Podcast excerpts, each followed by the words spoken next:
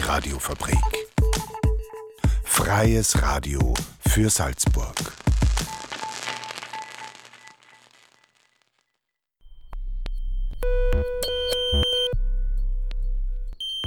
Unerhört. Das Magazin. Offen und vielschichtig. radiofabrik.at slash unerhört.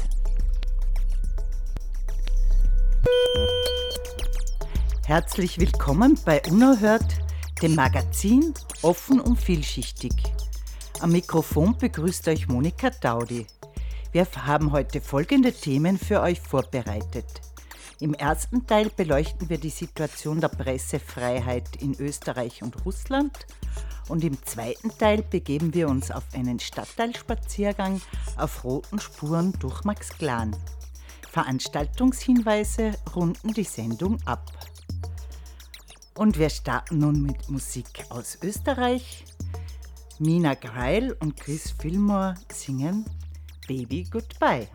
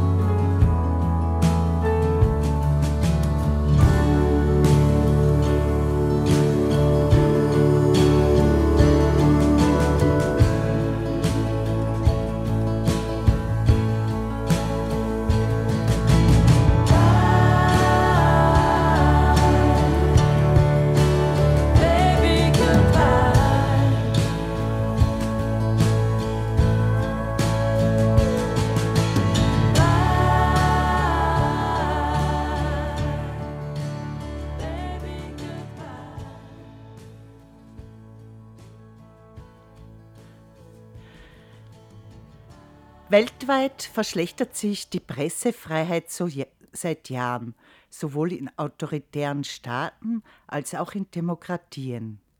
Aktuell liegt Österreich im Pressefreiheitsranking von Reporter ohne Grenzen auf Platz 29 und hat sich gegenüber dem Vorjahr nur um zwei Plätze verbessert. Österreich gehörte 2011 noch zu den besten fünf Ländern weltweit. Um mehr über die Ursachen für Österreichs Abschneiden im Ranking zu erfahren, hat Michael Harrer mit Fritz Hausiel, dem Präsidenten von Reporter ohne Grenzen Österreich, gesprochen. Außerdem sprach er mit einer russischen Journalistin, die inzwischen in Österreich lebt. Sie erzählt, wie es war, in einem Land zu leben, in dem die Pressefreiheit verschwindet.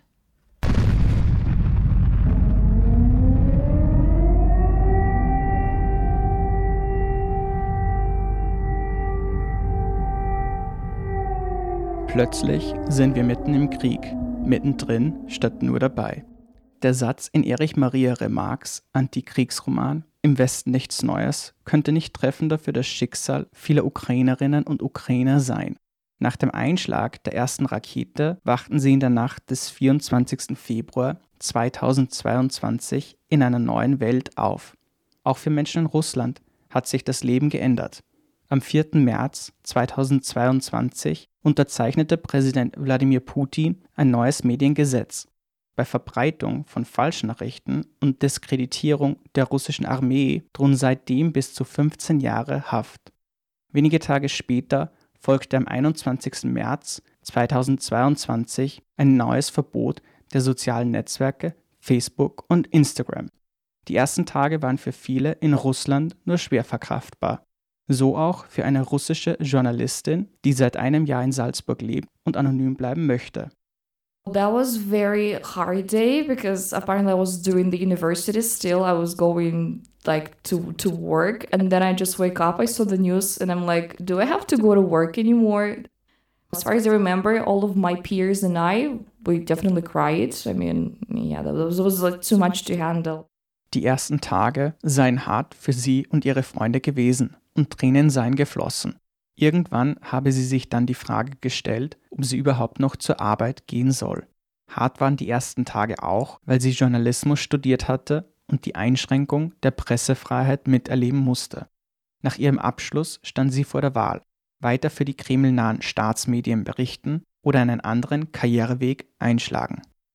When I wanted to kind of pursue my, my career in journalism as well, I faced a situation when all the media that I wanted to work in were closed eventually, or they became the unwanted media in, in Russia. And I didn't have the, how to say, the guts to work for the media that's only supported by the state because once again, that's, it's no the freedom. Sie hat sich gegen die Arbeit in regierungstreuen Medien und für die Freiheit entschieden, sagt die junge Journalistin. Heute beobachtet sie mit Sorge, wie Wladimir Putin Russland vom Westen abschottet. Am 4. März 2022 wurden die Webseiten von Radio Free Europe, der BBC, der Deutschen Welle und dem regierungskritischen russischen Magazin Medusa gesperrt. Einzelne JournalistInnen und ganze Sender wurden als ausländische Agenten eingestuft. The, the overall answer is that we cut, try to cut cords even doesn't matter whether it's media, Western media, because it's all considered a Western propaganda. So Western liberal propaganda, it's called. Die Internetseiten westlicher Medien seien zum Schutz vor westlicher Propaganda gesperrt worden, sagt die russische Journalistin. Für technikaffine Menschen in Russland gibt es aber eine Lösung, den VPN-Zugang. Mit einem solchen können Menschen noch westliche Medien wie die BBC oder die Deutsche Welle konsumieren. Einziges Problem, nur wenige in Russland sind damit vertraut. Die russische Journalistin versucht Menschen in ihrem Freundes- und Bekanntenkreis über Möglichkeiten zur Umgehung von Zensur zu informieren. Objektive Berichterstattung wird in Russland nicht nur durch Zensur im Internet verhindert. Auch langjährige Haftstrafen gegen JournalistInnen sollen einschüchtern. Aktuell sind in Russland über 20 JournalistInnen in Haft.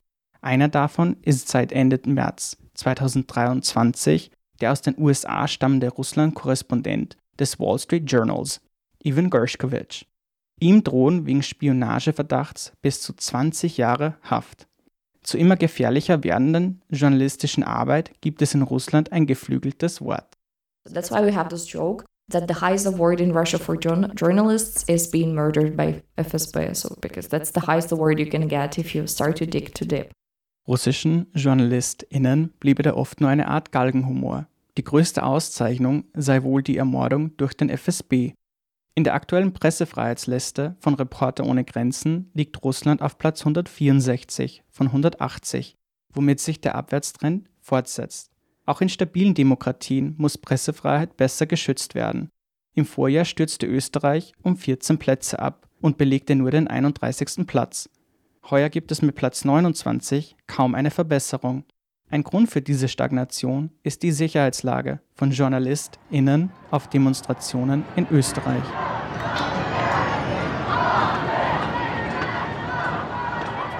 In Österreich leben leider JournalistInnen auch in Gefahr, wenn äh, die Gruppierungen skandieren gegen Lügenpresse, Haut der Lügenpresse in die Fresse und ähnliches, dann ist es nie auszuschließen, dass äh, hier jemand sich aufgerufen fühlt.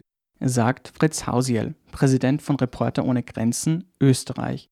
Die Situation habe sich für JournalistInnen so sehr verschlechtert, dass manche nur mehr mit Sicherheitsdienst zu Demos gehen. Reporter ohne Grenzen fordert die Politik dazu auf, gemeinsam mit der Polizei künftig ein Sicherheitssystem zu entwickeln.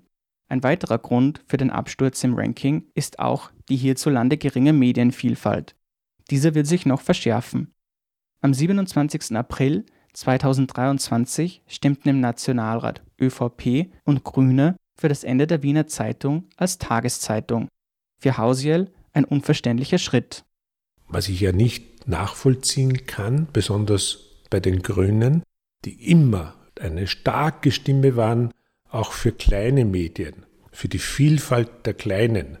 Und jetzt stellen sich plötzlich die Frau Raab und die Frau Blimlinger hin und sagen, die Wiener Zeitung ist zu klein und deswegen muss man sie sterben lassen und angeblich wieder auferstehen lassen als ein größeres digitales Medium. Wie das digitale Produkt der Wiener Zeitung zukünftig aussehen soll, ist unklar. Auch auf regionaler Ebene sieht Hausiel Verbesserungsbedarf. Mit Blick auf Salzburg sagt er, jedes Bundesland braucht mehr journalistisches Angebot. Wir haben noch schlimmere Verhältnisse als in Salzburg, wenn wir nach Vorarlberg gehen. Das heißt, je kleiner die Region ist, desto stärker verschärft sich dann auch noch diese Problematik. Die Medienlandschaft wird in Österreich auch durch die Inseratenvergabe unter Druck gesetzt. Daten des Medienhaus Wien zeigen, dass 2021 für LeserInnen von Boulevardzeitungen am meisten Geld ausgegeben wurde. Die Bundesregierung schaltete pro Leserin der Boulevardzeitungen Österreich und heute Inserate im Wert von rund 8 bzw. 6 Euro. Am unteren Ende liegen die oberösterreichischen Nachrichten und der Standard. Pro Leserin wurden umgerechnet rund 2 Euro an Inseratengeldern ausgegeben. Geht es nach Hausiel, braucht es in Zukunft einen Detailbericht zur Inseratenvergabe, der genauer ist als jener, den die Bundesregierung vorgeschlagen hat.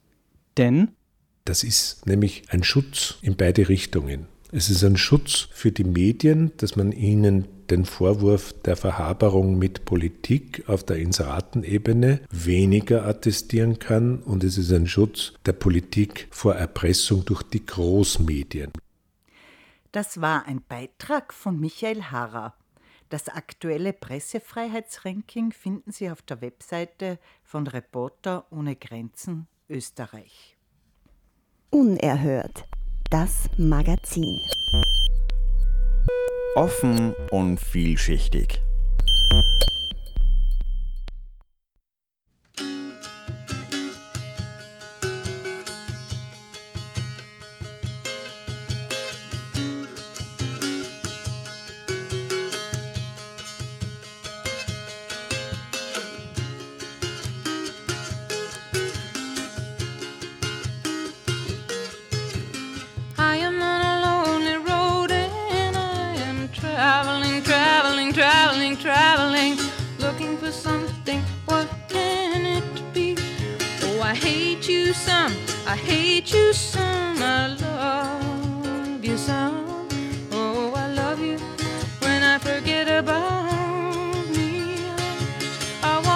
Strong,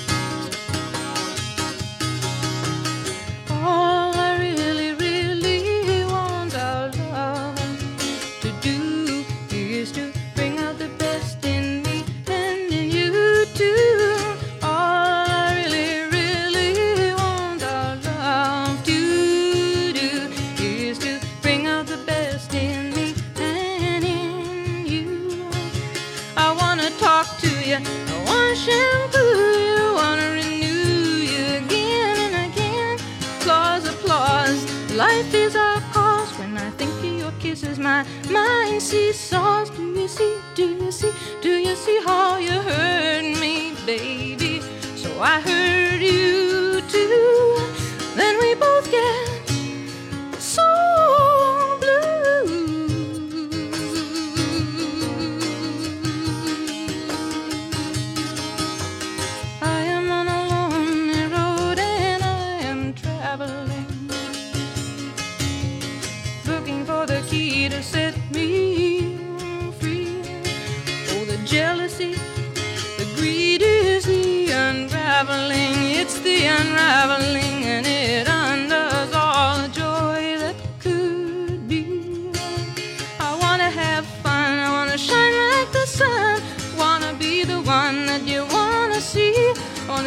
sweater, wanna write you a love letter, wanna make you feel better, wanna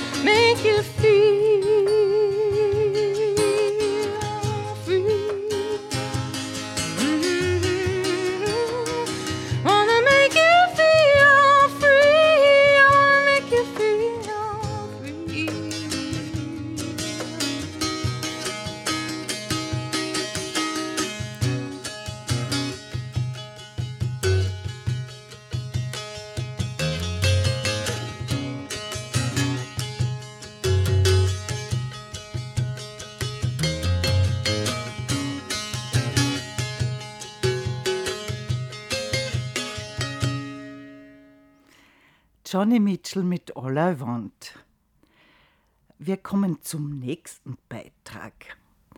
Am Montag fand bereits der zweite Stadtteilspaziergang der Arbeiterkammer und des KZ-Verbandes Salzburg statt.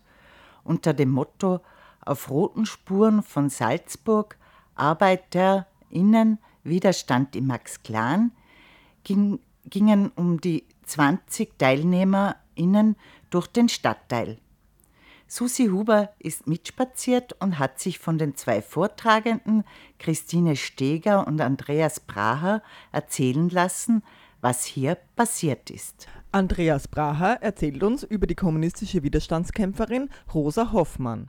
Also warum wir jetzt auf der Rückseite stehen von diesem Frauen, Frauenmemorial zum Widerstand hat den Grund, weil, wie Sie sehen können, stammt es eben aus einem Brief der Rosa Hoffmann, also der kommunistischen Widerstandskämpferin, die in Berlin-Plötzensee mit 23 Jahren ermordet worden ist von den Nationalsozialisten, beziehungsweise besser gesagt, genau gesagt, enthauptet. Also auch das sozusagen ist a, hat wirklich eine Signalwirkung halt auch gehabt, beziehungsweise sollte eine Signalwirkung haben gegenüber der Bevölkerung im Deutschen Reich, indem man sozusagen sagt, okay, wer Widerstand leistet, dem passiert sozusagen so etwas, beziehungsweise äh, dem droht halt die Todesstrafe und das sozusagen endet auch mit einer Enthauptung.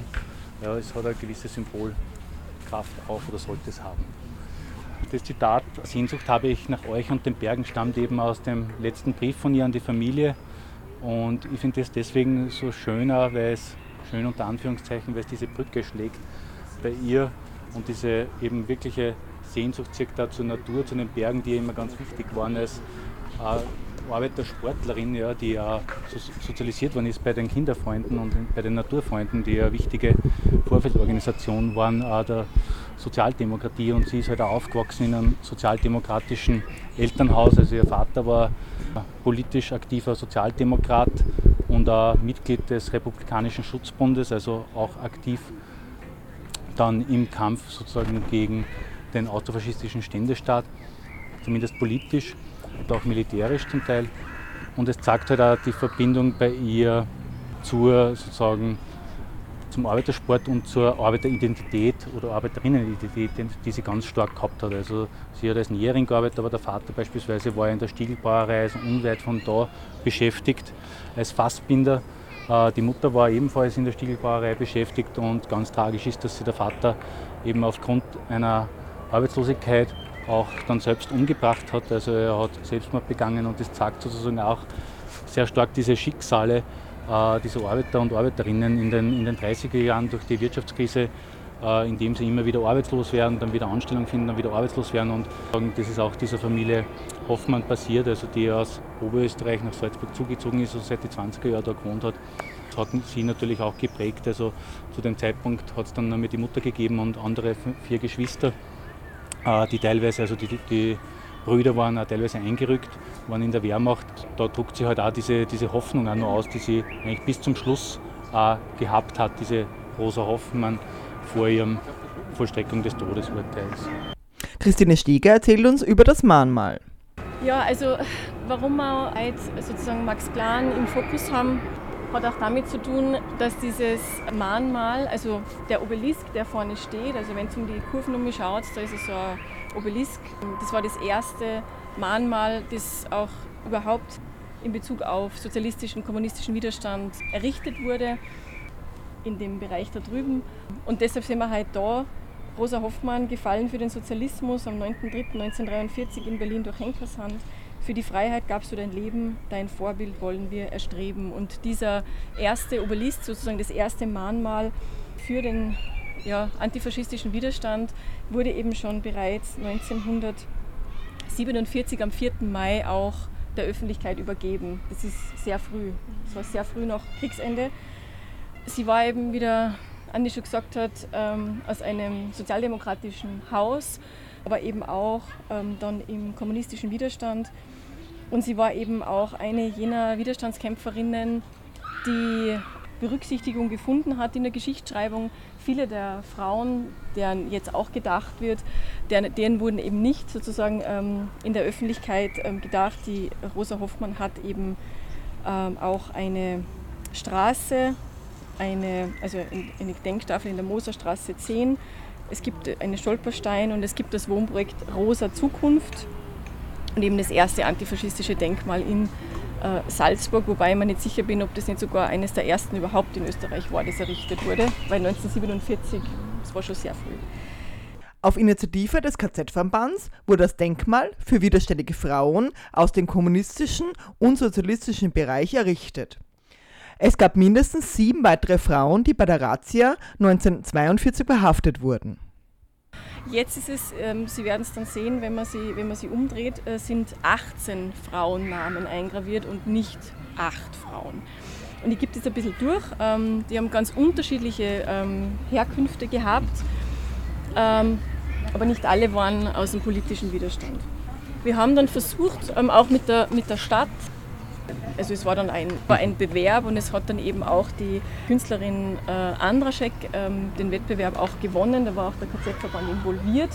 Äh, und es war auch klar, dass der alte Obelisk erhalten bleiben muss, weil zu Beginn ist ihnen auch plötzlich eingefallen, dass das schier ist und dass man das einfach schleifen kennt. Und wir haben dann gesagt, das ist also absolut historisch, also überhaupt undenkbar, dass man diesen ersten äh, Obelisken, der ähm, zu Ehren der Rosa Hoffmann errichtet worden ist, dass man den schleift. Also das ist absolut unvorstellbar und es war dann auch eine Vorgabe, dass dieser Obelisk integriert werden muss in dieses neue Denkmal.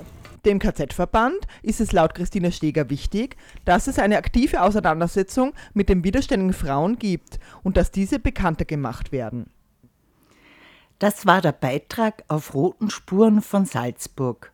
ArbeiterInnen Widerstand in Max Klan. Den Spaziergang in voller Länge könnt ihr am Montag, 29.05. um 13 Uhr und am Dienstag, 30.05. um 11 Uhr im Radiofabrik Mitschnitt hören. Dazu gibt es viele Fotos von Sigi Tränker, dem Obmann des KZ-Verbandes. Unerhört. Das Magazin. Offen und vielschichtig. Radiofabrik.at slash unerhört. Stamattina mi sono alzato, oh bella ciao, bella ciao, bella ciao, ciao, ciao. Stamattina mi sono alzato e ho trovato l'invaso, oh partigiano, portami via Oh bella ciao, bella ciao, bella ciao, ciao, ciao, partigiano, portami via, che mi sento di morire. E se io muoio da partigiano, oh bella ciao, bella ciao, bella ciao, ciao, ciao, e se muoio da partigiano, tu mi devi seppellire e seppellire lassù in montagna. Oh bella ciao, bella ciao, bella ciao, ciao, ciao, seppellire lassù in montagna sotto l'ombra di un bel fior. Tutte le genti che passeranno bella ciao, bella ciao, bella ciao, ciao, ciao, e le genti che passeranno ti diranno che bel fior, e questo è il fiore del partigiano. Oh bella ciao, bella ciao, bella ciao, ciao, ciao, questo è il fiore del partigiano, morto per la libertà. Fiore del partigiano, morto per la libertà. Questo è il fiore del partigiano, morto per la libertà. Am Pfingstwochenende tut sich einiges in Salzburg. Ich habe ein paar Veranstaltungstipps für euch. Am kommenden Freitag, 26.05., stellt um 19.30 Uhr Konrad Paul Liesmann sein neues Buch Lauter Lügen im Literaturhaus vor. Die AGE veranstaltet ebenfalls am Freitag um 20 Uhr einen Poetry Slam. Und am 27.05. ist auf Einladung der AGE Maschek in der Szene Salzburg zu Gast. Am kommenden Sonntag, dem 28.05., beginnt in Salzburg der musikalische Sommer mit den Konzerten der Arkadenkultur. Heuer in der neuen Location im M32 auf dem Mönchsberg. Die Veranstaltungen starten jeweils um 18 Uhr, immer sonntags bis September. Wie jedes Jahr wird die Arkadenkultur von der Risikogruppe eröffnet. Das weitere Programm gibt es unter arkadenkultur.at. Zur Einstimmung hören wir am Schluss noch zwei der Initiatoren der Arkadenkultur, die Salzburger Musiker Stefan Schubert und Klaus Kircher mit Stubenblues und Tubelo Honey. Wir sind jetzt am Ende der heutigen Sendung. Das war Unerhört das Magazin, offen und vielschichtig. Unerhört gibt es jeden zweiten, vierten und fünften Donnerstag im Monat um 17.30 Uhr und in der Wiederholung am darauffolgenden Freitag um 7.30 Uhr und um 12.30 Uhr. Alle Sendungen und Beiträge findet ihr auch online unter radiofabrik.at slash unerhört. An der heutigen Ausgabe haben Michael Harrer und Susi Huber mitgearbeitet. Die Regler hat Michaela Hoppe bedient. Monika Daudi bedankt sich fürs Zuhören und verabschiedet sich. Bis bald bei Unerhört.